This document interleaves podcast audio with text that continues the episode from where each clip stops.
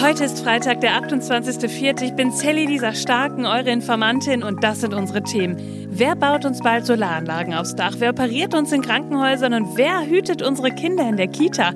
Bis 2035 werden uns schätzungsweise sieben Millionen Fachkräfte fehlen. Und woher sollen die jetzt kommen?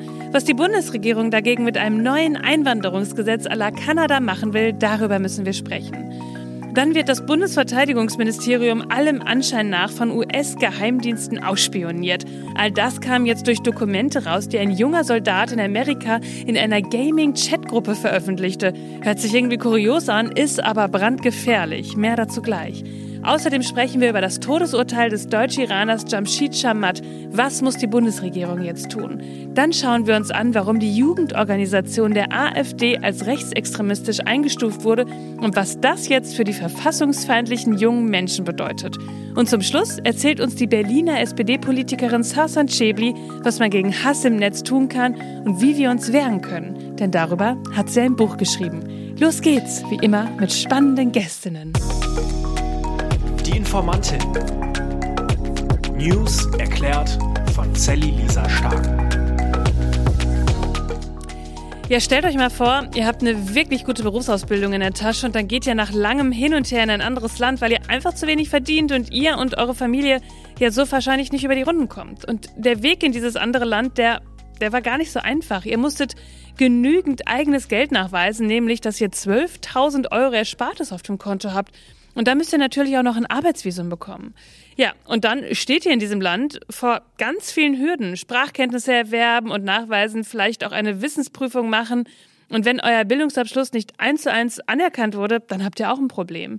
Ja, und dabei gehen dann manchmal sogar schon zwei Jahre ins Land. Naja, diese Geschichte, die habe ich mir nicht ausgedacht, sondern das passiert tagtäglich so, wenn du zum Beispiel als gut ausgebildete Fachkraft aus Syrien nach Deutschland einwandern möchtest. Ja, und der Witz dabei, der eigentlich keiner ist, dass dann selbst, also Syrien, sucht ja auch händeringend nach Menschen wie dir. Und darüber wurde gestern auch im Bundestag debattiert. Die Innenministerin Nancy Faeser möchte das nämlich alles einfacher gestalten. Es war leider ein Fehler, das lange zu negieren. Und das hat uns in Schwierigkeiten geführt. Und man spürt es auch an allen Ecken und Enden.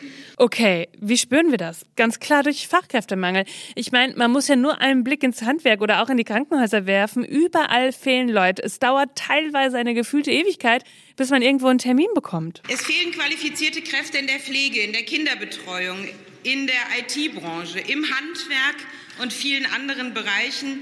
Ende letzten Jahres gab es rund zwei Millionen offene Stellen. Das ist der höchste je gemessene Wert das zeigt allein, wie hoch der Handlungsbedarf für uns ist. Jetzt stellt euch mal kurz vor, wir reden ja auch oft über Klimaschutz, aber um vieles davon zu verwirklichen, da brauchen wir ja auch Fachkräfte. Zum Beispiel fehlen da gerade 200.000 Menschen mit den Schwerpunkten Elektrik, Klimatechnik und Informatik und sie werden dann dafür zuständig, uns Solardächer zu bauen oder Windparks oder Wärmepumpen. Und dazu kommt dann ja noch ein wichtiger Punkt. Sind wir als Land eigentlich attraktiv genug? Fühlen sich denn alle hier überhaupt willkommen, wenn sie hierher kommen? Neben den Hürden fühlen sie sich als Teil der Gesellschaft? Ja, und da will Nancy Faeser auch ansetzen, und zwar mit einem Punktesystem wie in Kanada. Und damit sollen AusländerInnen aus Nicht-EU-Ländern mit einer Chancenkarte zur Arbeitssuche kommen können. Die Karte ist dann auf Basis eines Punktesystems und neu wäre auch, dass ausländische Fachkräfte mit Berufsabschluss und Erfahrung herkommen können, ohne dass sie vor ihren Abschluss von Deutschland anerkennen lassen müssen. Das sollen sie dann hier nachholen können. Ja, und an diesem Vorstoß gibt es neben ganz viel Applaus aus den eigenen Reihen der Regierung auch viel Kritik und die kommt auch von unterschiedlichen Seiten. Schauen wir uns das doch mal an. Zuerst ist dann natürlich die Opposition. Die CDU hat zum Beispiel Sorge, dass durch eine gelockerte Einwanderung auch viele Menschen kommen würden, die nicht so qualifiziert werden. CDU-Innenpolitiker Trom sagte, Zitat, Minderqualifizierte. Er meint, man solle eher gezielt Menschen mit Qualifikationen anwerben. Ja, und dann haben sich auch noch Wirtschaftsverbände zu Wort gemeldet und gesagt, also sorry, liebe Leute, der Gesetzesentwurf, der reicht immer noch nicht. Es gibt immer noch zu viele Hürden für Menschen herzukommen. Visa-Verfahren würden dadurch immer noch zu lang dauern. Und der Hauptgeschäftsführer des Zentralverbands des deutschen Baugewerbes, Felix Paklepper, sagte der Zeit, Zitat, Für die Zuwanderung von außereuropäischen Fachkräften wird allein auf das Vorhandensein formaler Qualifikationen abgestellt. Damit springt das Gesetz für die Praxis zu kurz. Ja, und damit meint er eben ganz konkret, dass Menschen, die vielleicht eine richtig lange Berufserfahrung haben, im Endeffekt nicht kommen können, wenn ihnen die formalen Qualifikationen fehlen.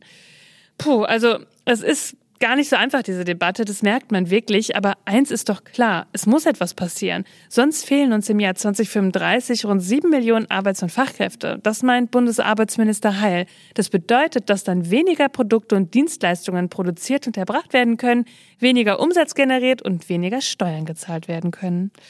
Ja, und Nancy Faeser meint, wenn Sie die Wahl haben, entscheiden Fachkräfte sich oft für andere Länder wie die USA und Kanada Deutschland steht eben mit allen Ländern im Konkurrenz um die besten Köpfe. Deshalb lohnt es sich, das dortige Einwanderungsrecht auch noch mal genau anzuschauen und davon zu lernen. Na, dann lasst uns lernen, und zwar zackig. Werden wir etwa ausspioniert? Ja, das könnte eventuell wirklich so sein und ist nicht nur die Vorstellung aus einem Geheimagentenstreifen. Dem TV-Magazin Kontraste und der Zeit liegt ein Dokument vor und das sieht so aus, als hätten US-Geheimdienste das deutsche Verteidigungsministerium ausgekundschaftet. Aber mal von vorn, um was geht's da genau? Ja, habt ihr schon mal von den Pentagon Leaks gehört? Ein 21-jähriger Obergefreiter der US-Nationalgarde hat Dutzende Geheimdienstdokumente in einer Online-Gaming-Chatgruppe veröffentlicht. Und das war ganz schön peinlich für die USA. Wie kommt denn so ein junger Typ dazu, als ganz normaler Soldat ja, solche Dokumente zu besitzen? Wollte er damit zum Whistleblower werden oder nur bei seinen Gaming-Freunden angeben?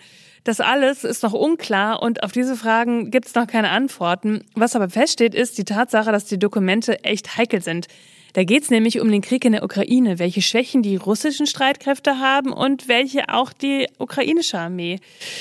Ja, und in diesen Dokumenten, da wurde nun auch ein Zettel vom US-Geheimdienst gefunden, auf dem steht, Zitat, das deutsche Verteidigungsministerium lehnt eine vertiefte Kooperation mit der Volksrepublik China ab, bis China transparenter wird.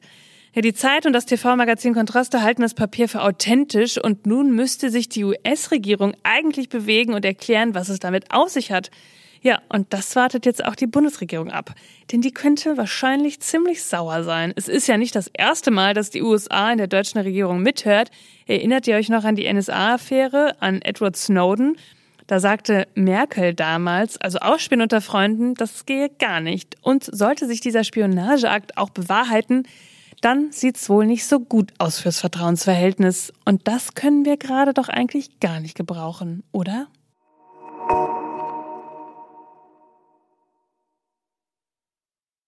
Jamshid Shamat, vielleicht sagt euch der Name was. Vor genau zwei Monaten, da haben wir schon über diesen Mann und den Iran gesprochen. Darüber, dass er, ein deutscher Iraner in Teheran im Iran zum Tode verurteilt worden war.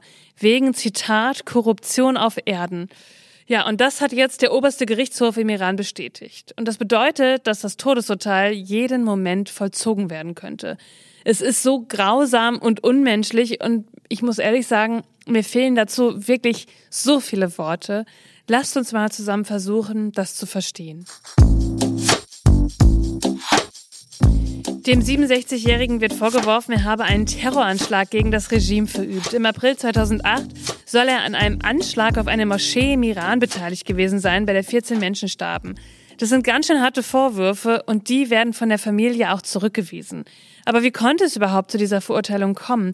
Ja, seit der Revolution im Iran bekommen wir viel mehr mit, was dort passiert und wir haben auch schon öfter darüber gesprochen, am 13. September 2022 wurde die 22-jährige Gina Masha Amini im Iran von der Sittenpolizei festgenommen, weil sie ihr Kopftuch nicht richtig getragen hatte und starb, mutmaßlich getötet durch das Regime, durch die Sittenpolizei. Ja, und der Tod von Gina Masha Amini war der Moment, der das Fass im Iran zum Überlaufen gebracht hat. Auf der ganzen Welt solidarisieren sich seitdem Menschen mit den IranerInnen. Sie solidarisieren sich, um gegen die Legitimation der Regierung gegen den Frauenhass und für die Selbstbestimmung und Freiheit einer ganzen Gesellschaft einzutreten. Ja, und seitdem hören wir ja auch vermehrt von Hinrichtungen von Menschen im Iran, die sich gegen das Unrechtsregime gestellt haben. Jamshid Shamat ist in Teheran geboren und mit sieben Jahren nach Hannover gekommen. Er hat den Großteil seines Lebens in Deutschland verbracht, eine Ausbildung zum Elektriker gemacht, ehe er studierte und Ingenieur wurde. Seit 1995 besitzt er neben der iranischen auch die deutsche Staatsbürgerschaft. Dann ging er nach Amerika und setzte sich von dort aus für Menschenrechte und politisch Verfolgte aus dem Iran ein. Die iranische Scheinjustiz machte ihn für einen Terroranschlag ohne Beweise verantwortlich. Und Jamshid wurde Berichten zufolge im Sommer 2020 vom iranischen Geheimdienst in Dubai, also im Ausland in den Vereinten Arabischen Emiraten, festgenommen und dann im Iran inhaftiert. In der Haft soll er gefoltert worden sein und das erzählte seine Tochter Gazelle. Sie sagt, mein Vater wurde gerade im Iran verurteilt. Retten Sie ihn, Frau Baerbock. Kann Deutschland ihm jetzt überhaupt noch helfen? Ja, im Iran wird er durch seine doppelte Staatsbürgerschaft juristisch als Iraner behandelt, weil im Iran so etwas nicht anerkannt wird. Und Außenministerin Annalena Baerbock sagte vor zwei Monaten dazu, die Nachricht äh, aus den Iran ist äh, schockierend. In einem äh, Verfahren, was kein rechtsstaatliches Verfahren ist, ein Todesurteil auszusprechen, das widerspricht jeglichen internationalen Recht, das widerspricht den Menschenrechten und deswegen verurteilen wir das aufs Schärfste. Ja, und jetzt am Mittwochnachmittag, nach der Verkündung des Urteils des obersten Gerichtshofs, schrieb sie dann auf Twitter, Zitat, wir fordern Iran auf, dieses willkürliche Urteil unverzüglich rückgängig zu machen. Die Bestätigung des Todesurteils gegen Shamat sei inakzeptabel und er habe zu keinem Zeitpunkt den Ansatz eines fairen Prozesses gehabt. Was ihr jetzt tun könnt, ihr könnt die Petition unterschreiben, die die Bundesregierung auffordern soll, mehr Druck auf den Iran auszuüben. Den Link zur Petition findet ihr wie immer in den Show Notes. Die Jugendorganisation der AfD wird als rechtsextremistisch eingestuft.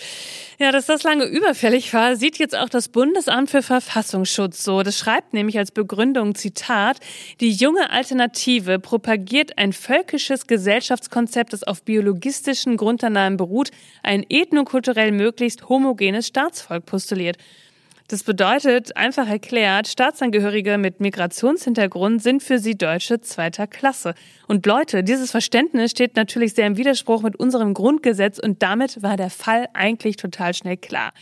Ja, und man kann das Beschriebene auch wirklich bei der jungen Alternative finden. Ich habe mich mal auf ihre Internetseite begeben und da folgenden Satz in der Rubrik Zitat Wir stehen zum deutschen Vaterland gefunden.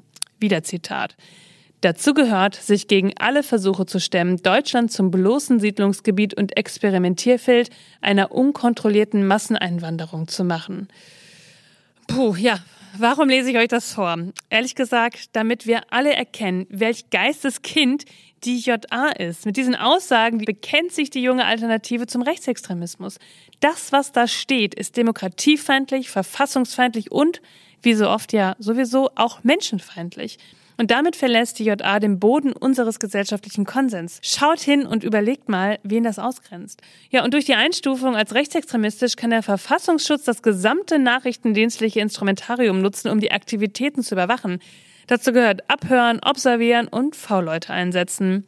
Liebe Rechtsextremisten, ich hoffe, ihr fühlt euch verunsichert. Unsere Demokratie ist in unserer Gesellschaft das höchste Gut und die gilt es zu beschützen. Und deshalb gab es an dieser Stelle jetzt auch mal etwas mehr Meinung von mir und härtere Worte. Und neben der jungen Alternative wurden übrigens auch das sogenannte Institut für Staatspolitik des rechten Götz Kubitschek und die rechte Organisation 1% gesichert als rechtsextremistisch eingestuft. Ein guter Tag für unsere Verfassung. Und heute habe ich mal einen Buchtipp zum Schluss für euch. Die Berliner SPD-Politikerin Sarsan Schäbli hat ein Buch geschrieben und das heißt Laut, warum Hate Speech echte Gewalt ist und wie wir sie stoppen können. Was für ein gutes und wichtiges Thema. Sie selbst bewegt sich viel in den sozialen Medien und hat auch schon einiges dort erlebt. Und gerade Frauen, die in der Öffentlichkeit stehen, die kennen das. Eine Welle von Hass und Gewalt, die einen trifft. Und man ahnt nur, dass man meist gar nicht wirklich selbst gemeint ist, sondern die Werte der Gesellschaft gegen die Gleichberechtigung, gegen Vielfalt. Und deswegen ist das doch so ein wichtiges Thema, wie wir uns wehren können und wie wir Hass im Netz erkennen. Ich habe sie gefragt, Sasan, was hat dich zu dem Buch veranlasst und wie können wir uns gegen Hate Speech wehren? Ich habe das Buch laut geschrieben, weil ich das Gefühl habe, dass Hass im Netz und digitale Gewalt immer noch wie eine Bagatelle betrachtet werden. Es wird als Nischenthema gesehen, so als ob es nichts mit uns allen zu tun hätte. Obwohl wir spätestens seit dem Mord am Walter Lübcke wissen, dass Hass im Netz töten kann. Wir sehen weltweit, wie rechte Netzwerke versuchen, Demokratien ins Wanken zu bringen. Wir sehen, dass Frauen überproportional oft von Hass im Netz und digitaler Gewalt betroffen sind. Frauen, die sichtbar, die laut sind, die sich einmischen, die Positionen beziehen. Was wir als Gesellschaft dagegen tun können oder insgesamt gegen Hass im Netz und digitale Gewalt tun können, Zunächst einmal ist die Politik gefragt. Soziale Netzwerke müssen stärker reguliert werden. Sie müssen noch stärker dazu verpflichtet werden, Hass im Netz zu löschen. Äh, da gibt es Gesetze, die müssen konsequent umgesetzt werden. Aber auch wir als Zivilgesellschaft sind gefragt, jeder Einzelne, jede Einzelne von uns. Wir müssen einschreiten, wenn wir sehen, dass Menschen von digitaler Gewalt betroffen sind. Bisher schweigen wir. Wir schauen zu. Und mein Wunsch ist es, dass Leute aus der Beobachterrolle kommen und endlich digitale Zivilcourage zeigen. Ich kann es euch nur wärmstens ans Herz legen. Ein Buch, das aufklärt und ermutigt. Ihr Lieben, das war schon wieder für diese Woche. Ihr findet alle Informationen und Quellen in den Show Notes. Informiert euch selbst, sprecht drüber, bildet euch eure Meinung, schreibt mir, wenn ihr Fragen habt, schickt mir eine Sprachnachricht auf Instagram. Ihr wisst, ich freue mich wirklich über alles, was ich von euch lese. Und dann habe ich noch eine andere kleine Bitte. Falls ihr diesen Podcast über Spotify hört, schaut auch mal in die Bewertung. Ich glaube, mir fehlen nur noch so zehn Bewertungen, dann haben wir die 1000 geknackt. Wenn ihr Lust dazu habt, lasst mir doch gerne fünf Sterne da. Ich würde mich wahnsinnig freuen. Erzählt's gerne weiter, sprecht über den Podcast. Das ist das Wichtigste für mich auf jeden Fall. Ich freue mich, dass ihr ihn immer hört. Ich wünsche euch ein wunderbares Wochenende. Wir hören uns am Montag wieder, denn irgendwas passiert ja immer. Bis dann. Informantin. News erklärt von Sally Lisa Stark. Eine Produktion von 7 One Audio.